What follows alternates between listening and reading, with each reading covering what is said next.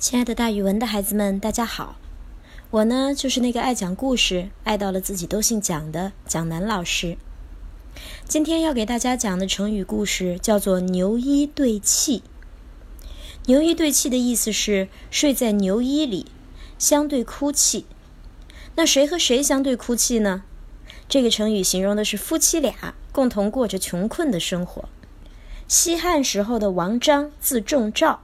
家里非常非常的贫穷，年轻的时候呀，仲照在长安大学里求学，他和妻子住在一起，妻子陪着他过着艰难困苦的日子。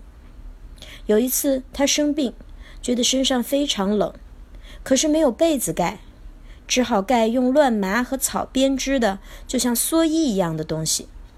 这是当时给牛御寒用的，天气一冷，人们就把它披在牛身上。所以人们都称他为牛衣。王章蜷缩在牛衣里，冷得浑身发抖。他以为自己就快死了，于是他哭泣着对妻子说：“我的病很重，连盖的被子都没有，看来我就要死去了。我们就此告别吧。”妻子听了，怒气冲冲地斥责他说：“你倒是说说，京城朝廷中的那班贵人，他们的学问谁及得上你？”谁比你强？现在你贫困交迫，不自己发奋振作精神，反而在这儿哭，多没出息！是不是挺没出息的？王章听完了，觉得妻子说的真有道理，不禁暗自惭愧。病好以后呀，他发奋读书，终于当上了官儿。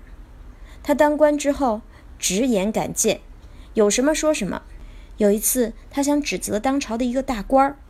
妻子怕他指责不当丢了自己的官职，于是劝他：“一个人要知足，难道你忘记了当年穿着牛衣哭泣的情景了吗？”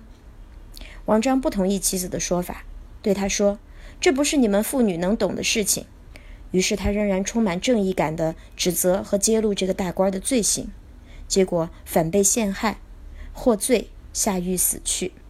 他的故事流传开来之后。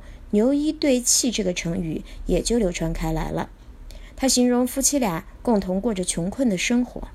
好了，孩子们，今天的成语故事就给大家讲到这儿，蒋老师跟大家明天见哦。